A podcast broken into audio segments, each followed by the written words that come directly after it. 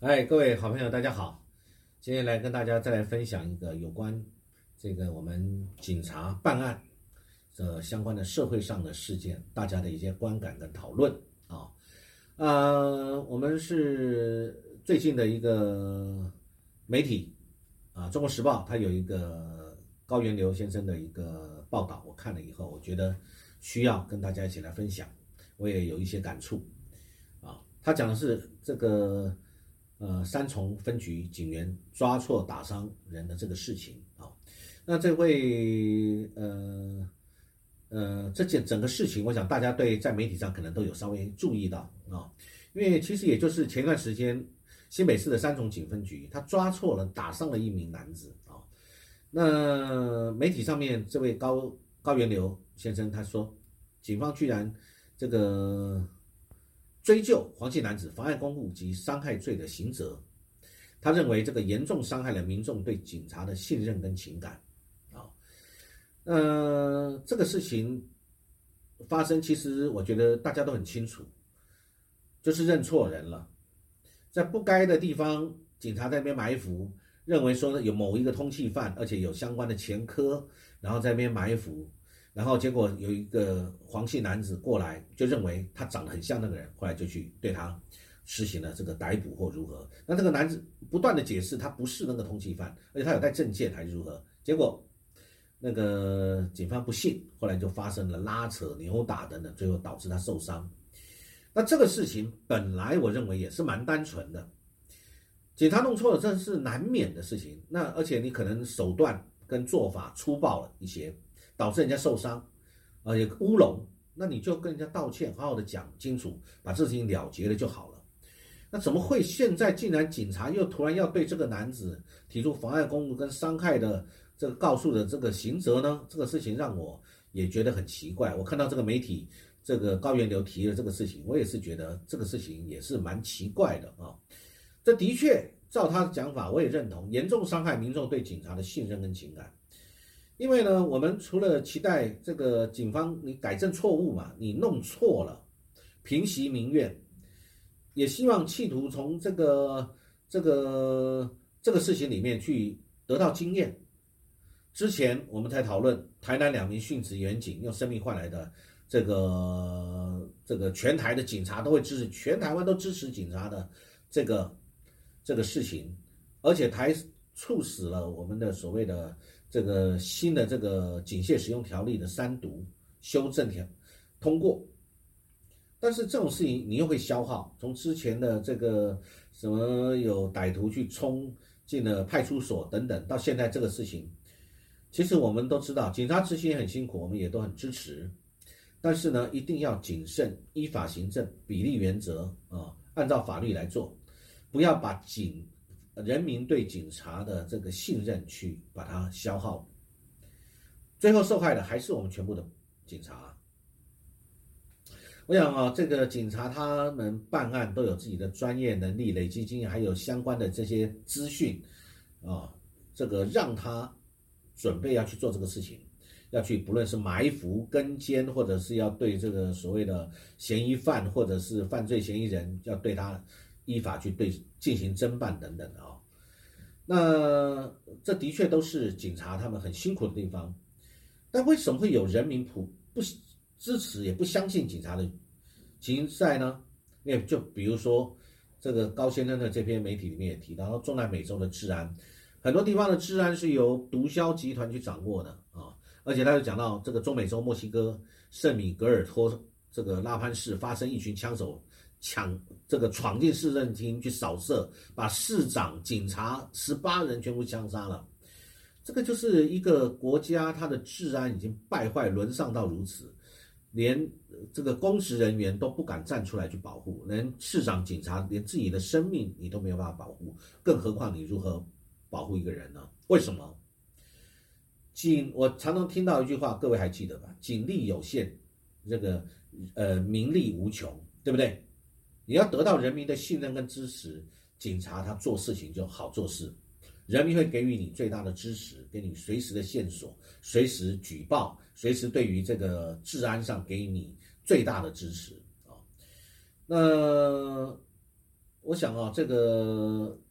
难免我们会有一些人跑到了这个警察局、派出所去闹事啊，然后呢，这个毕竟这些并不是什么很大的事情，但是警察第一个，如果是呃有贪污的事情，那这个是不管是警察或公务人员，那个一定是要严办，才能够让老百姓信任跟服气。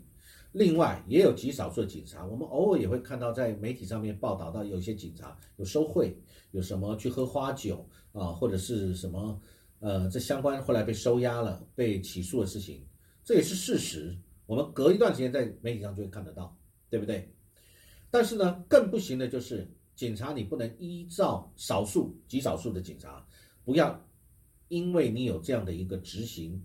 这个的权利。所以呢，用法律来欺压人民，强加人民入罪，这个就不对了啊！这个对人民来说，就会对警察的信任崩盘，也配合度归零。那这个他有提到一篇啊，这位作者高先生有提到这个这个有一段在网络上的影片，这部影片我也有看到，我对这个警察的这个态度，我也非常不以为然啊。他说有一段在网络上流传已久的警员拦查汽车驾驶人的影片，有一个警察把一名年轻的驾驶人拦下，这名年轻驾驶人也没有任何威胁性的动作啊，也没有什么这个逾矩的或者是过分的话语，他只了，他只是说了一句，我也没有违规啊，就这样。那可能这位警察觉得说，好像自己是一种威权心态，你连这个解释你都不可以解释。那名警，你执行警察就一再的、一再的以很挑衅的口气啊，很挑衅的口气去责问那驾驶人，说你怎么要妨碍公务啊？你要袭警吗？你怎样？你要妨碍公务？你要袭警吗？这一段影片我看过啊，这样的警察，你还有资格来担任警察吗？你是在折损人民人民对警察的支持跟配合度啊？呃，因为杀警案，警察开始。要注意，不要变得粗暴，不要变得在执行的态度上面、执行的方式上面变得这个很粗暴或者粗糙。你还是要遵守法律，你还是要按照比例原则讲你该讲的话，做你该做的事情。像刚刚讲这个什么，你要妨碍公务吗？你要袭警吗？这话都是错误的。难道人民今天对于你警察的取缔或什么，你不可以有任何的？呃，即使是抱怨好了，不要说你是这个反驳或者是否认或者是不同意啊，即使你是抱怨好了，你就可以认为说你妨碍公务吗？啊，你就可以对他说你你讲这些话就是妨碍公务吗？这话对吗？啊，我觉得警察讲这话要负法律责任的。我在此很清楚的讲，警察如果你对人民讲这种话啊，人民并没有妨碍公务的行为，你是说你要妨碍公务吗？你这是妨碍公务吗？或者你要袭警吗？啊，等于是要入人于罪吗？你是这个意思吗？那这样的话，如果你是这样的行为的话，这位警察你是违法的，你已经违法了，你就没有资格去担任警察。警察合法合理使用枪械，人民这个呃不会去质疑你警察用枪的合法性跟合适性的。但是如果你做的事情让人家觉得呃是有疑义的。或者家属，尤其是受害者家属，或者是相对方的家属，对于警察你的用枪时机的这个呃合法合适性有质疑的时候，我们是不是也要合理的去解释？所以警察你一定要面对百姓，要保持一个谦虚冷静的态度，不要用挑衅的或者是情绪性的用词对老百姓。为什么？因为那就是威权国家了，威权国家才会有威权警察。